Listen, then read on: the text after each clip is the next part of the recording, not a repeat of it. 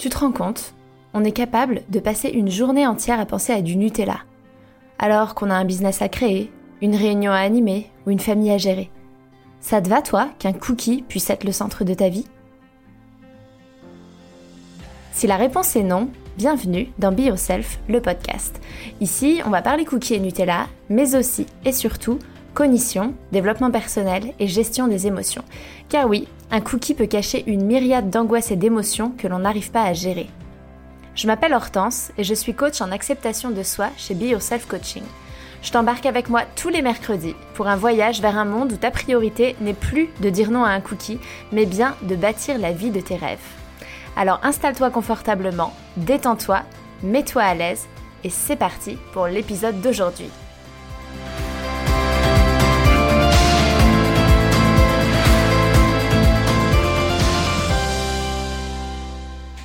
Bonjour tout le monde, j'espère que vous allez bien. Je suis super heureuse de vous retrouver, de vous retrouver pour cet épisode 23 que j'ai intitulé Que faire lorsque des émotions arrivent? C'est un peu dans cet épisode ce que je vais vous partager, c'est un peu les étapes pas à pas de comment moi j'envisage euh, ce qu'il faudrait faire quand une émotion arrive. Euh, et c'est ce que j'essaie de faire en fait. Et ça, ça vient pas de moi, mais c'est euh, ma petite méthode à moi que j'applique euh, avec tout ce que j'ai pu euh, apprendre sur les émotions et la gestion des émotions. Mais avant de me lancer dans l'épisode, je voudrais remercier Christelle. qui m'a envoyé un email et qui me dit Bonjour Hortense, je viens d'écouter ton podcast sur les stades de l'apprentissage. Encore une fois, très intéressant et riche de connaissances. Encore une prise de conscience sur les allers-retours entre les stades 3 et 4. C'est ce que je vis exactement en ce moment par rapport au fait de manger mes émotions. Grâce à toi, j'ai compris ce phénomène, j'ai appris des techniques pour le gérer et j'oscille entre des personnes des personnes. Pardon, des périodes de pleine conscience dans mon rapport à la nourriture et des rechutes où je vais manger n'importe quoi, n'importe comment.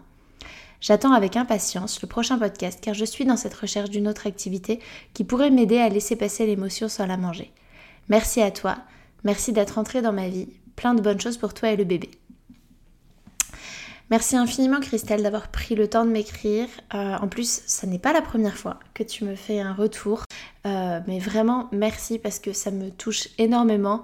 Et le merci d'être entré dans ma vie, vous pouvez pas imaginer comme, comme ça fait du bien parce que, en fait, ce podcast, pour moi, c'est vraiment un bonheur de pouvoir partager mes prises de conscience, ce que j'apprends, ce que j'expérimente, parce que j'aurais... En fait, j'ai tellement galéré, et le chemin n'est pas terminé, pour être complètement transparente avec vous, mais j'ai tellement galéré que j'aurais trop eu besoin de ça, en fait, à une époque. Et, du coup, de vous le donner comme moi, j'aurais voulu qu'on me le donne, euh, bah en fait, c'est... Ça me, ça me remplit de, de joie vraiment. Et euh, donc merci, merci de me faire ces retours. Bon, trêve d'émotion. ben non, pas trêve d'émotion parce qu'en fait aujourd'hui on va parler des émotions. D'ailleurs, euh, pour vous dire, j'ai la voix un peu enrouée, j'ai l'impression, donc j'espère que ce sera pas trop pénible à l'écoute.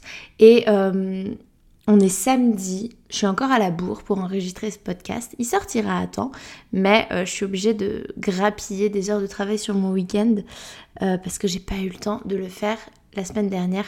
Mais la semaine dernière, je me suis fait vacciner du Covid. J'ai eu rendez-vous à l'hôpital pour ma grossesse et pour faire le test de glucose. Donc j'y ai passé quand même, euh, je crois, plus de 3 heures au final.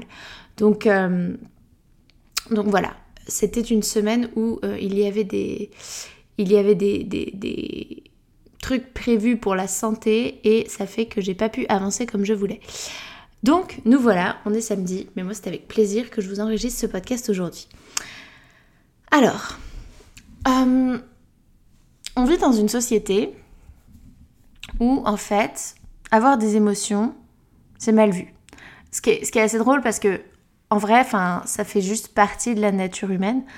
Euh, je sais pas quelles sont vos croyances, mais euh, je crois en la réincarnation. Là, je me dis, ça commence mal. je commence par parler de réincarnation mon podcast, mais c'est pas grave, vous allez voir. Donc, je crois en la réincarnation et j'avais une, euh, thérapeute qui m'accompagnait, que j'aime beaucoup, qui est euh, astropsychologue, et qui me disait que sa vision à elle, c'était que, en fait, notre âme venait sur Terre s'incarner dans un corps humain pour expérimenter les émotions et pour expérimenter toutes les émotions et qu'en fait c'était limite le but de notre euh, vie et de notre mission d'âme d'évoluer et, d'expérimenter des émotions.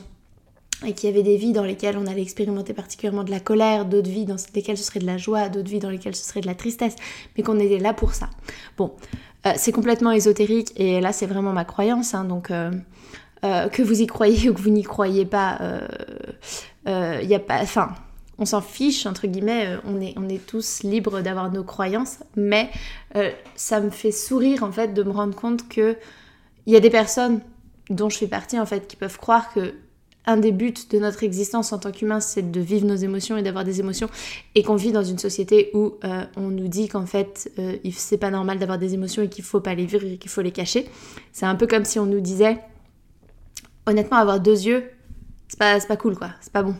Enfin, faut pas qu'on voit vos yeux, parce que c'est pas normal d'avoir des yeux. Pour moi, c'est un peu pareil. Donc du coup, avoir des émotions, on peut l'assimiler à montrer ses émotions, les vivre, à de la faiblesse, de la lâcheté, un truc un peu petit, un truc un peu pas sexy en fait. C'est pas sexy du tout. La meuf un peu hystérique euh, qui se met à pleurer euh, euh, quand elle regarde La princesse et la grenouille parce que ouais, parce qu'elle est un peu hystérique, qu'elle est un peu bizarre ou c'est quoi cette folle qui qui crie parce qu'elle est en colère. Enfin, vous voyez ce genre de truc où on a du jugement envers les personnes qui expriment leurs émotions.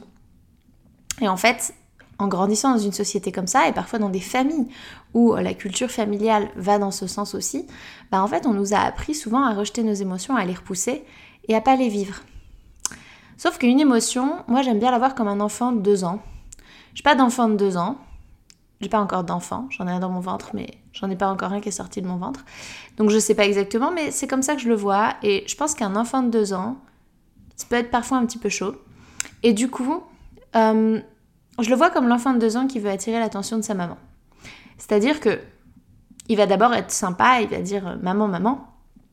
Et puis, euh, si on l'ignore et qu'on répond pas, ou même qu'on lui dit tais-toi, il va continuer de plus en plus fort, il va tirer sur notre jupe ou notre pantalon, il va se rouler par terre, il va faire une colère, il va pleurer, il va casser un truc, enfin bref, il va pas lâcher le morceau parce que bah il veut notre attention. Et moi les émotions, je les vois comme ça. Je les vois comme si on les repousse, si on les rejette, si on les accepte pas, si on les écoute pas, bah elles crient plus fort. Et donc, c'est problématique quand on vit dans une société où on nous a pas appris, on nous a même plutôt incité à pas vivre nos émotions, à les pousser, à les rejeter, parce que ça veut dire qu'en fait on est en train de vivre avec des gamins de deux ans qui font des colères partout autour de nous. Quand on est dans une démarche de perte de poids, et particulièrement quand on travaille sur l'alimentation émotionnelle, la faim, la satiété, il y a une émotion qui revient souvent, c'est l'envie. L'envie de manger, qui est à différencier de la faim. C'est pas la même chose. C'est pas, c'est pas, c'est pas de la faim physiologique, c'est vraiment juste une envie de manger.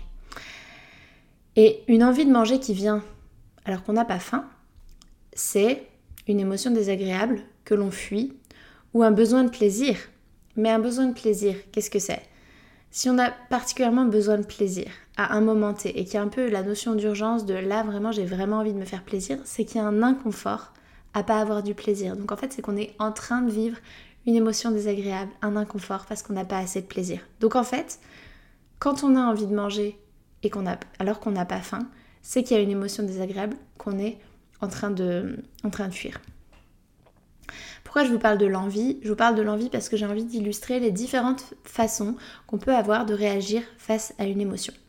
Pour ça, je vais vous donner un exemple que j'utilise souvent. Imaginons que quand vous allez au travail, vous passez devant une villa qui est magnifique tous les jours. Tous les jours, vous passez devant, c'est la villa, mais trop canon, euh, avec la piscine. Euh, rajoutez-y ce que vous voulez pour la rendre canonissime, mais vraiment, c'est la villa de vos rêves. C'est le truc, mais la maison. La maison. Bon, euh, faut se projeter un peu, hein, parce que ça c'était sûrement avant le Covid pour toutes les personnes qui ne sortent plus de chez elles et qui ne peuvent pas euh, se rendre au travail, mais imaginez un peu que tous les jours, alors que vous allez au travail, vous passez devant cette villa-là. Face à ça, vous avez plusieurs façons de réagir possibles. La première façon de réagir, c'est bah, accepter juste que vous en avez envie. C'est-à-dire accepter que bah oui, c'est une magnifique villa, vous avez envie d'avoir cette vie-là, clairement. Si on vous l'offrait, vous ne diriez pas non. Mais c'est hors budget. Et du coup, c'est même pas une question. Vous êtes bien là où vous vivez. Vous aimeriez beaucoup avoir cette vie-là. Mais voilà, vous pouvez pas l'avoir. C'est pas la fin du monde. Vous passez à autre chose. Et tous les jours, vous passez devant et vous vous dites, elle est quand même canon cette ville-là. C'est trop cool. Mais vous passez, enfin, de 200 mètres après, vous êtes passé à autre chose, vous y pensez plus à la villa. C'est pas un truc qui reste dans votre tête, c'est juste, voilà, vous avez eu envie à un moment, vous êtes peut-être surprise à rêver un petit peu pendant quelques instants, et puis c'est passé. Ça, c'est la première, euh, première euh, façon qu'on peut avoir de réagir à une émotion, qui est en fait de l'accepter. Une autre façon que vous pouvez avoir de réagir face à l'émotion, ça peut être de résister à l'émotion. C'est-à-dire qu'en fait, vous avez envie de cette vie-là, vous pouvez pas vous l'acheter, et du coup, vous allez résister. Vous allez résister à cette envie. Vous voulez pas en avoir envie. Donc vous allez vous dire que c'est vraiment dégueulasse de faire des maisons comme ça, aussi chères, euh, juste pour faire rager les gens. En plus, c'est probablement en fait, ça coûte super cher alors que c'est sûrement de la qualité de merde parce qu'elle a été construite en X temps et du coup, probablement c'est quand même de la grosse merde. Ça c'est particulièrement, je vous dis ça pour les, les maisons aux États-Unis parce que elles sont vraiment construites en deux temps trois mouvements. On peut faire des trucs, on dirait des palaces, c'est un truc de ouf. Mais clairement, tout est fait en bois et euh, je veux dire, euh, c'est la maison des trois petits cochons quoi. Il y a, un coup de vent et, elle s'effondre. Vous vous dites que c'est vraiment de la qualité de merde. Et vous résistez au fait d'en avoir envie. Vous dites que de toute façon c'est les salauds qui vivent ici, de toute façon les riches c'est tous des connards, et que, euh, et, que vous, vous êtes au-dessus de ça. Mais en fait vous avez envie de la villa, mais vous y résistez. Vous voulez pas en avoir envie, vous voulez pas de cette émotion, elle est désagréable, vous en voulez pas. Et en fait, finalement, résister comme ça, c'est encore plus désagréable. C'est encore plus désagréable parce que vous êtes en train d'entretenir, avec toutes les pensées que vous, allez, que vous avez, vous êtes en train d'entretenir cette, cette émotion, en train d'y résister, en train d'en créer d'autres. Et alors que si vous la vivez, si vous passez devant et vous vous dites juste, oui, c'est une belle villa. Et alors? Enfin, oui, j'aimerais bien avoir cette villa, elle est belle so what? Bah là, ça passe. Donc ça, c'est la deuxième façon qu'on a de réagir face à une émotion, c'est d'y résister. La troisième façon qu'on peut avoir de réagir face à une émotion, ça va être de la rejeter. C'est-à-dire que on fait comme si on veut pas la voir, elle n'existe pas, on met la tête dans le sable, euh, on n'en veut pas, on la rejette en bloc. Euh, et typiquement, ça peut être pour vous, c'est trop insupportable de voir cette vie-là, c'est trop insupportable de ressentir de l'envie, vous la rejetez complètement, donc vous changez de route pour aller au travail. Comme ça, vous passez plus devant la villa, et donc il n'y a plus d'envie.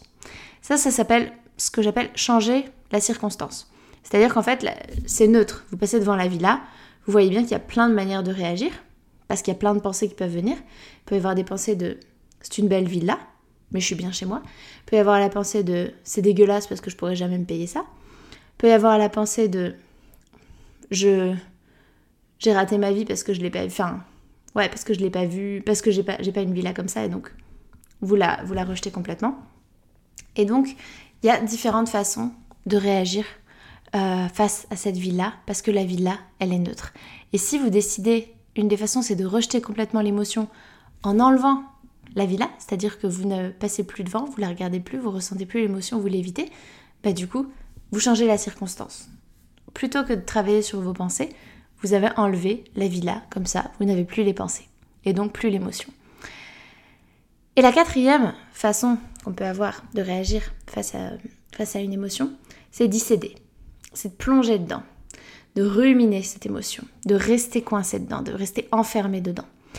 Et ça, c'est en se répétant des pensées comme elle est vraiment trop belle, ça serait vraiment trop bien de vivre là, j'en rêve, et ça, c'est vous restez dans l'envie, vous avez envie et envie et envie et vous y pensez à cette vie-là et vous vous dites que vraiment, oh là là, mais ce serait tellement bien, mais vraiment ce serait mon rêve, mais vraiment elle est trop bien. Et vous restez, vous laissez pas passer, vous laissez pas passer l'envie, vous restez coincé dedans parce que vous entretenez les pensées.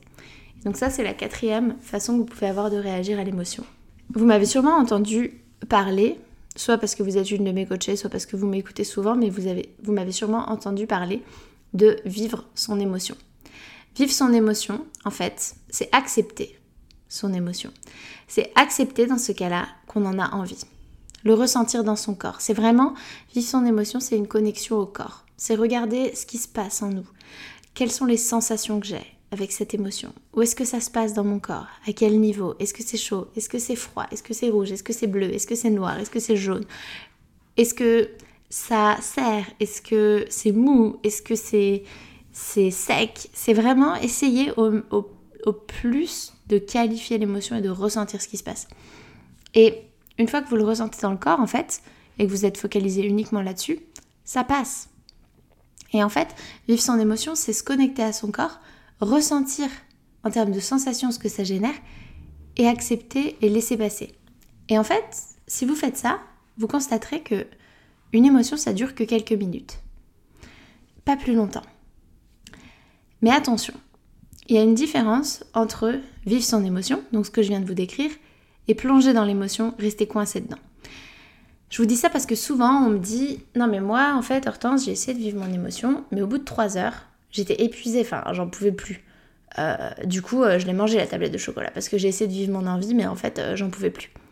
En fait c'est que peut-être que vous avez vécu l'émotion, peut-être que vous vous êtes connecté aux sensations mais après vous êtes resté coincé dedans, vous êtes resté dans vos pensées que vraiment le chocolat c'est trop bon et que vraiment ce serait tellement bien si vous pouviez en manger et que c'est pas juste que vous puissiez pas en manger. Pourquoi vous auriez pas le droit d'en manger vous alors que votre meilleure amie elle mange tout ce qu'elle veut et elle s'enfile euh, deux tartines de Nutella tous les matins et, elle fait du 36, c'est pas juste ça. Et en fait, quand vous entretenez ces pensées-là, vous entretenez l'émotion puisque l'émotion vient des pensées. Donc quand je parle de vivre son émotion, c'est vraiment la connexion au corps. Et attention à différencier le fait de se connecter à son corps et le fait de ensuite entretenir les pensées qui génèrent l'émotion. Il faut savoir qu'une émotion, c'est un signal. C'est un moyen qu'utilise le cerveau pour vous indiquer un besoin qui ne serait pas rempli. Je vous donne l'exemple de l'émotion de colère. Je pense que vous avez toutes ressenti de la colère à un moment dans votre vie. La colère, c'est une des émotions principales. Je vous invite à écouter, euh, pour en savoir plus sur les émotions, deux autres épisodes que j'ai faits euh, sur les émotions, il y a l'épisode 9, euh, les émotions sont inoffensives, et il y a l'épisode 16, l'échelle des émotions. Je vous invite à aller les regarder, les écouter si ça n'est pas déjà fait. Donc, l'émotion, la colère, c'est une des émotions principales. Et en fait, la colère, ce qu'elle vient nous dire comme message, c'est que quelqu'un a attaqué notre carte du monde. Notre carte du monde en, en PNL, la PNL c'est la programmation neurolinguistique, c'est notre façon à nous unique de voir le monde. C'est la somme de toutes nos croyances, de tout ce qu'on a, toutes les grandes croyances qu'on a construites, élaborées avec le temps et qui font qu'on voit euh, le monde avec un certain prisme. Et donc, la colère, ça vient montrer que quelqu'un a attaqué cette carte du monde, quelqu'un a franchi nos limites, quelqu'un a transgressé nos règles. Et c'est une émotion qui est très utile dans la construction de notre identité et dans le respect de notre intégrité. Il faut savoir que même les émotions désagréables, elles sont utiles. Toutes les émotions sont utiles parce qu'elles ont un message à nous faire passer. Et donc, quand on est en colère, en fait, le besoin que l'on peut avoir, ça peut être de poser ses limites, par exemple. Et donc, toutes nos émotions, c'est un moyen du cerveau pour nous indiquer qu'il y a un besoin qui n'est pas rempli. Je vais vous donner une image que j'aime bien pour essayer de comprendre un petit peu euh, ce que c'est que de vivre son émotion, de l'accueillir, ce que c'est que de l'analyser ensuite et de comprendre d'où elle vient et de comprendre le besoin derrière. En fait, moi j'aime bien voir ça comme, euh, comme l'analogie avec le facteur. Le facteur, on va dire que c'est votre cerveau. Et il vient vous amener du courrier. Et le courrier, c'est l'émotion. Et donc dans le courrier, il y a un message. Donc l'émotion, elle contient un message. Le facteur, pour vous apporter votre courrier et donc transmettre le message que on veut vous transmettre, il va en fait euh, avoir besoin d'ouvrir la boîte aux lettres, de mettre la lettre dedans, et ensuite vous allez prendre la lettre et vous allez l'ouvrir et vous allez regarder ce qu'il y a dedans. Vivre son émotion, c'est le moment où le facteur y met la boîte, la boîte aux lettres, il met l'enveloppe dans la boîte aux lettres. En fait, ce qui se passe quand on veut pas vivre ses émotions, qu'on les rejette, qu'on les repousse, euh, c'est qu'en fait, on a barricadé la boîte aux lettres. C'est-à-dire que le facteur, il peut pas ouvrir la boîte aux lettres. Donc, il peut pas laisser passer. Euh, il peut pas, on peut pas recevoir le message. Si on vit l'émotion, c'est-à-dire qu'on laisse l'émotion passer dans le corps, on accueille ce qui se passe dans notre corps. Après ça, on va pouvoir aller regarder ce que c'est. On va pouvoir ouvrir l'enveloppe en fait et on va pouvoir aller regarder quel est le message et quel est le besoin. Et donc, vivre son émotion, c'est permettre au message d'arriver. C'est laisser la boîte aux lettres euh, à disposition du facteur pour qu'il puisse mettre ses lettres dedans. Vivre l'émotion, c'est du coup ressentir. C'est vraiment dans le corps que ça se passe. Et ça, c'est hyper important. C'est pas une histoire d'intellectualisation, c'est vraiment une histoire du corps. Pour ça, je vous renvoie à une méditation que j'ai créée pour vous apprendre à vivre vos émotions et vous la trouverez dans les notes du podcast. Vous pouvez la télécharger. Euh, ensuite, une fois qu'on a vécu son émotion, qu'on a été dans le ressenti, qu'on a été dans le corps, donc qu'on a laissé le facteur mettre dans la boîte aux lettres, l'enveloppe, on va pouvoir ouvrir l'enveloppe et pour ça, en fait, vous pouvez faire un modèle de Brooke Castillo. Pour ça, je vous renvoie à l'épisode 17, Devenir maître de ses émotions grâce au modèle, où je vous explique exactement ce que c'est que le modèle de Brooke Castillo. Le modèle, ça va permettre de savoir d'où vient l'émotion. Parce qu'en fait, une émotion vient de nos pensées. Donc, ça va permettre de comprendre quelles sont les pensées qui déclenchent l'émotion. Et ensuite, on va pouvoir se poser la question de quel est le besoin derrière. Et on va pouvoir agir sur ce besoin. Je vous donne l'exemple de la fatigue. Si je suis fatiguée, je vais d'abord vivre mon émotion. C'est-à-dire, je regarde qu'est-ce qui se passe dans mon corps. Je ressens de la fatigue. C'est où? Mes paupières sont lourdes. Ou alors, euh, j'arrive plus à, me concentrer. J'ai l'impression qu'il y a du, du, brouhaha dans mon cerveau. Ou alors, j'ai comme une sensation de, de, de lassitude dans les membres ou de lourdeur. Ou, je sais pas. Mais vous, vous connectez à votre corps et vous regardez comment est-ce que la fatigue se manifeste. Vous vivez votre émotion. Vous laissez le facteur, mettre l'enveloppe dans la boîte aux lettres. Ensuite, vous allez pouvoir analyser le message, c'est-à-dire vous demander quelles sont les pensées qui génèrent fatigue. Est-ce que je suis en train de me dire que j'en peux plus, que j'ai trop de choses à faire? Euh, Et pour ça, vous pouvez écrire, écrire ce qui vous vient, toutes les pensées qui vous viennent. Alors, attention par rapport à la fatigue, parce que donc les émotions, elles viennent de nos pensées, certes, mais elles peuvent aussi venir de des ressentis physiques. Typiquement la douleur ou la fatigue ou le bien-être qu'on peut avoir après du sport parce qu'on a libéré certaines hormones endorphines. Donc il faut savoir qu'elle peut venir des deux côtés. Et moi je dirais que pour la fatigue, la fatigue physique ça va venir du corps. C'est-à-dire que c'est vraiment le corps qui vous envoie le signal. Euh, et ça passe pas forcément par les pensées, même si on va pouvoir avoir des pensées parfois. Mais il y a la fatigue aussi intellectuelle et émotionnelle qui, elle, vient plutôt des pensées j'en peux plus, j'y arriverai jamais, qui génère de la fatigue. Donc, voir de quelle fatigue il s'agit et voir qu'est-ce qui est à l'origine de cette fatigue et se demander ensuite de quoi est-ce que j'ai besoin. Est-ce que j'ai besoin de dormir parce que c'est physique? Est-ce que j'ai besoin de calme parce qu'en fait c'est une fatigue plutôt émotionnelle? Est-ce que j'ai besoin de faire une pause parce que c'est une fatigue intellectuelle et j'arrive plus à réfléchir? Et ensuite je réponds à mon besoin. Parfois, en fait, on ne fait pas ce travail parce que c'est plus facile de rester dans notre émotion. Parfois, c'est plus facile de rester dans l'émotion désagréable. Parce que ça nous permet quand même, et c'est important de le dire, de se positionner en victime. Et ça, on a tendance à aimer ça quand même parfois, être une victime. C'est-à-dire que c'est cool de pouvoir se plaindre. Enfin, c'est cool. Prenez ça au deuxième degré. Mais en tout cas, pouvoir se plaindre, euh, le fait que ça dépend pas de nous, on n'a rien à faire, on n'est pas obligé de se remettre en question, ça, pour l'ego, c'est que du bonus. Ça fait qu'on a des choses à raconter aux autres. Je vais vous donner un exemple, mais c'est quand j'ai commencé à aller bien, en fait, vraiment à aller bien dans ma vie, c'est-à-dire que globalement, euh, il n'y avait plus grand-chose qui allait pas bien. J'avais euh, trouvé euh, la vie relationnelle que je voulais, la vie professionnelle que je voulais. Enfin, globalement, j'étais épanouie. Et en vrai, en vrai, j'ai eu un moment où je me disais, mais j'ai rien à dire aux gens. Enfin, quand les gens ils me disent, ça va, oui. ça va. Alors qu'avant, oh là là, avant je pouvais me plaindre pendant des heures, j'adorais, mais non ça va pas du tout, j'en ai trop marre, j'y arriverai jamais.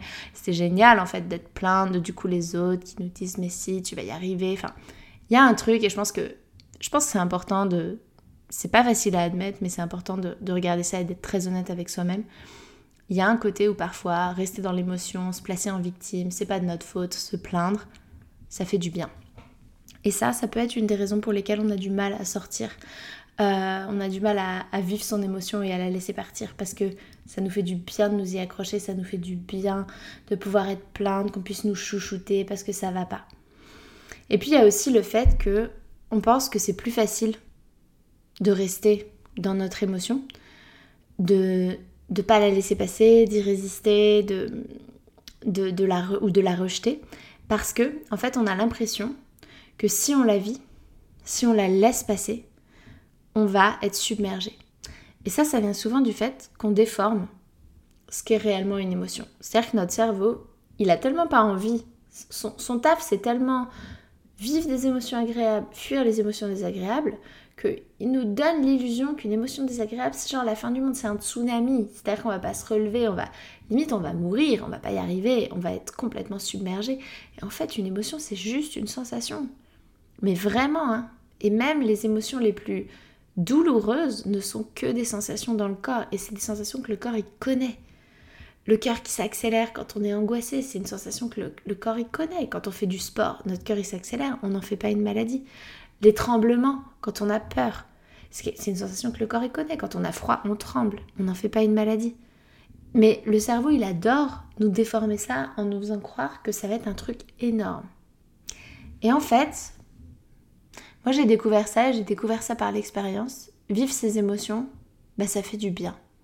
En fait, c'est hyper apaisant. Et il y a un peu un truc du genre, euh, en fait, c'était juste ça qui vient derrière. En fait, je me, suis vraiment rendu compte, je le savais intellectuellement, mais en le vivant, je me suis vraiment rendu compte que rejeter une émotion ou alors euh, la, la fuir ou pas la regarder, en fait, ça la fait pas partir du tout. C'est pas du tout une stratégie qui fonctionne. C'est comme je vous disais, hein, c'est un enfant de deux ans qui fait une colère au bout d'un moment. Et en fait, bah, de la même manière, si votre gamin, vous, vous lui dites qu'est-ce qu'il y a mon chéri et que et qui, et vous dit ce qui se passe, ça passe beaucoup plus vite et beaucoup mieux que si vous résistez et qu'il finit à se rouler par terre en hurlant. Et là, je vous, je vous en ai parlé dans, il y a quelques épisodes de mon voyage dans ma belle famille en Floride, où vraiment j'ai décidé de vivre mes émotions. Et en fait, je me suis rendu compte que, oh, mais c'était, enfin, c'était les meilleures vacances que j'avais passées avec ma belle famille de, depuis, depuis que je connais mon mari en fait. Juste parce que j'avais accepté mes émotions et je m'étais dit bah c'est pas grave, c'est là et je le vis. Et en fait moi quand je sens qu'une émotion désagréable va arriver, je lui parle, je l'accueille, je me dis tiens voilà le stress, tiens voilà la peur, ok. Et j'essaye de rester euh, détendue, je respire à fond. Euh, il y a une respiration que j'aime bien, je vous la partage ici. Euh, c'est la respiration que j'appelle la respiration 5-5-7. On me l'a apprise pendant ma, certification en coaching. Alors après, ça ressemble à la cohérence cardiaque et en fait, ça fait ralentir le cœur parce que l'expiration est plus longue que l'inspiration. Vous inspirez en comptant jusqu'à 5, vous bloquez pendant 5, vous expirez en comptant jusqu'à 7. Ça détend vachement et en fait, vous n'êtes pas, pas obligé de faire ça, mais juste parfois, ok, j'ai peur. Juste se dire ça, bah honnêtement, moi ça m'enlève, ça m'enlève la pression directe. Alors que si je suis dans la résistance de oh non non non non ça y est j'ai peur, oh non c'est pas possible ça revient le stress, oh non mais non j'en peux plus, j'en ai marre, mais pourquoi je suis comme ça? Mais euh, ça n'arrange rien du tout de faire ça, hein. au contraire je me sens encore pire. Et je me suis, je m'en suis vraiment rendu compte pendant mes vacances dans ma belle famille que bah j'ai testé pendant une semaine grandeur nature de ok je vais vivre toutes mes émotions et en fait mais c'est là que je me suis dit c'était juste ça et en fait, c'est tellement plus simple. Vraiment, c'est tellement plus simple. Donc, bah, de vous à moi, de mon cerveau au vôtre, je vous le dis, hein, c'est beaucoup plus simple. Testez. Je sens que cet épisode va durer trop longtemps. Comment est-ce que je fais si une émotion arrive? Mon plan d'action. Alors, déjà, je laisse le message arriver. C'est-à-dire, je vis l'émotion dans mon corps. Et pour ça, je vous ai fait une méditation, vous la trouverez dans les notes du podcast. N'hésitez pas à l'écouter, puis une fois que vous l'avez écoutée une fois, elle est un peu longue, mais une fois que vous l'avez écoutée une fois, vous saurez faire. Ensuite, je nomme l'émotion. Important de donner un nom à l'émotion. Vous pouvez même lui parler. Et ça, pareil, dans les notes du podcast, vous allez trouver la liste. Euh, elle vient pas de moi. Je sais plus de qui elle vient. Je vous le remettrai dans les notes. La liste de toutes les émotions. Euh, alors, c'est peut-être pas toutes les émotions, mais il y en a plus de 1000. Donc, euh, il y a de quoi faire pour nommer l'émotion et pour mettre des mots dessus. Ensuite, troisième étape, je regarde d'où elle vient l'émotion. Je prends un papier, un crayon, j'écris, je fais un flot de pensée. Un flot de pensée, c'est j'écris tout ce qui me passe par la tête par rapport à la situation, sans aucune censure, vraiment j'écris, il n'y a pas de jugement, j'écris, j'écris, je laisse sortir. Ensuite, je fais un modèle de Brooke Castillo. Ensuite, je regarde quel est le besoin derrière l'émotion Je me pose la question de quoi est-ce que j'ai besoin? Qu'est-ce qu'elle vient me dire cette émotion? Ensuite, je réponds à mon besoin. Et ensuite, je vois si j'ai envie de changer mes pensées ou la circonstance pour vivre une autre émotion.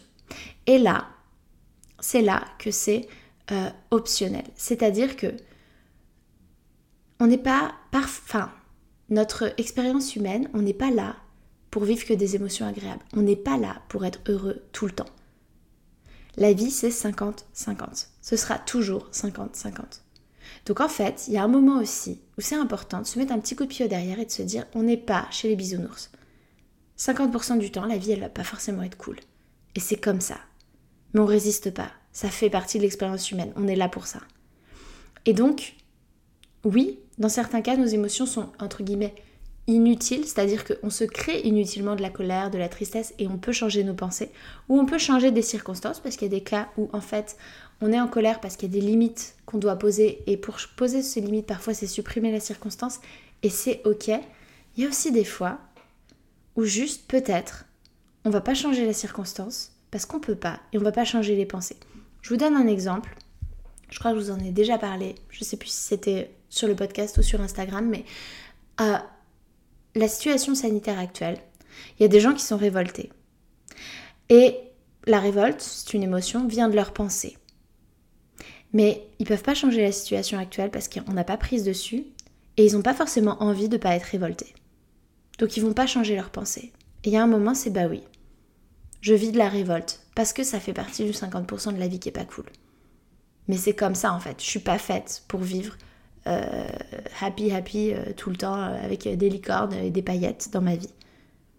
Et ça peut faire mal à entendre, mais le développement personnel où c'est la pensée positive à outrance et le il faudrait être tout le temps heureux et il faut surtout en fait ne pas vivre d'émotions, enfin quand j'ai des émotions agréables, vite, vite, vite, je changer mes pensées, en fait ça, c'est rejeter son émotion. Donc c'est important de vous, de vous dire, et moi je trouve mais c'est ma croyance personnelle, mon expérience personnelle, ça enlève un sacré poids de se dire que ça fait partie de la vie en fait. Et de se dire que bah, c'est comme ça. Enfin, on s'accroche plus. Donc voilà mon plan d'action et je me suis dit avant de clôturer cet épisode que j'allais vous l'illustrer avec un exemple pour que ce soit vraiment clair pour vous. Mon exemple, c'est une situation, je suis invitée chez des amis, ils me servent une part de gâteau alors que je n'ai plus faim. Et là, je ressens de l'anxiété. Première chose, je vous disais, première étape, j'accueille la sensation. J'ai la gorge qui serre, je ressens des picotements dans mes membres, je rougis. Ok, je suis en train de vivre de l'anxiété, j'accueille et je prête attention à ce que je ressens dans mon corps. Deuxième euh, étape, je nomme l'émotion. Qu'est-ce que je ressens là? C'est de l'anxiété. Ok. Troisième étape, d'où est-ce qu'elle vient cette anxiété? Je fais un flot de pensée. Bon, si je suis euh, à table avec des amis, je peux pas forcément faire mon flot de pensée. Je peux le faire après, hein. on, peut, on peut travailler, analyser son émotion après. Mais sinon, je me pose des questions, qu'est-ce qui se passe? C'est quoi ma pensée? D'où ça vient cette anxiété?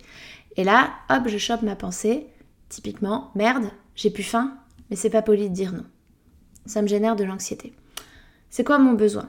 Mon besoin, c'est de respecter mon engagement envers moi-même, qui est de suivre ma faim, parce qu'en fait c'est ça que je choisis pour mon corps, et en même temps d'être poli. Ensuite, je réponds à mon besoin.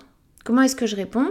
Par exemple, je choisis de dire que j'ai plus faim, mais que le gâteau a l'air délicieux, et donc je demande si je peux emmener la part pour la manger plus tard quand j'aurai faim, et je remercie pour ce beau gâteau. Là, c'est vraiment mon, enfin, c'est un exemple de comment moi je pourrais réagir ou comment moi je pourrais vivre la situation. Hein. C'est pas, euh, je suis pas du tout en train de vous dire il faut réagir comme ça dans cette situation. Mais je vous propose des choses. Donc je réponds à mon besoin en faisant ça.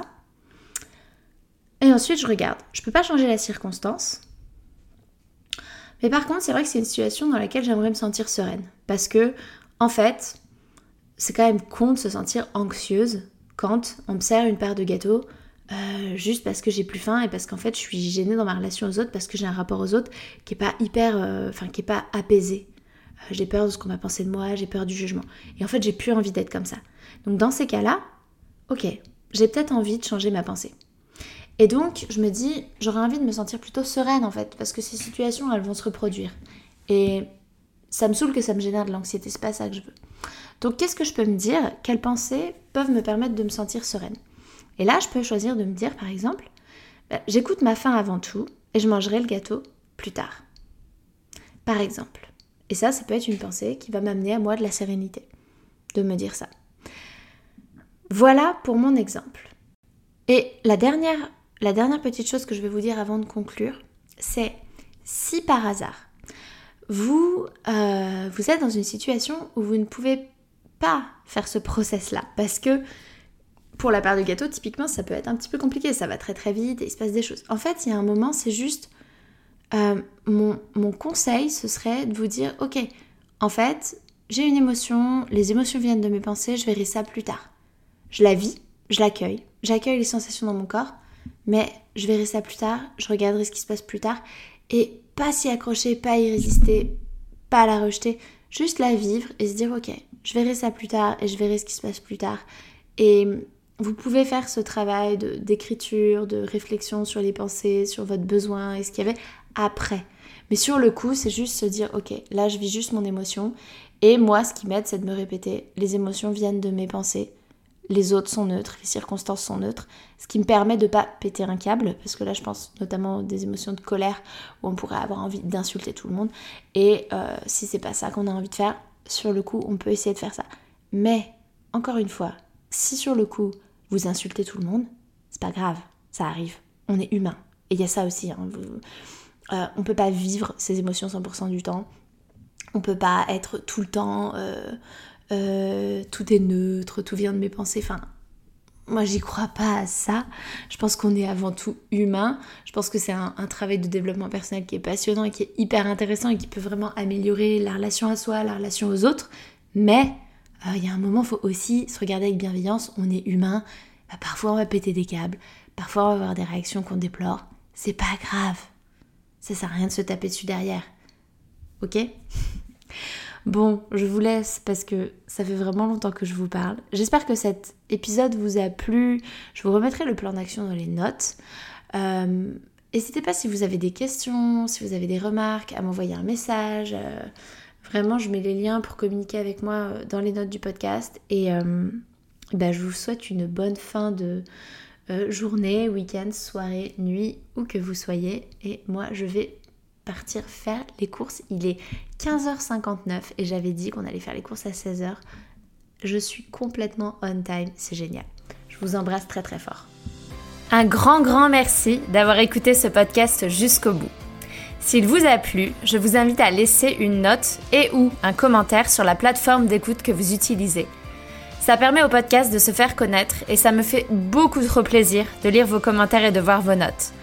Merci du fond du cœur par avance pour votre soutien, car c'est vous qui contribuez ainsi à la pérennité de ce podcast. Je vous souhaite une merveilleuse fin de journée et je vous dis à la semaine prochaine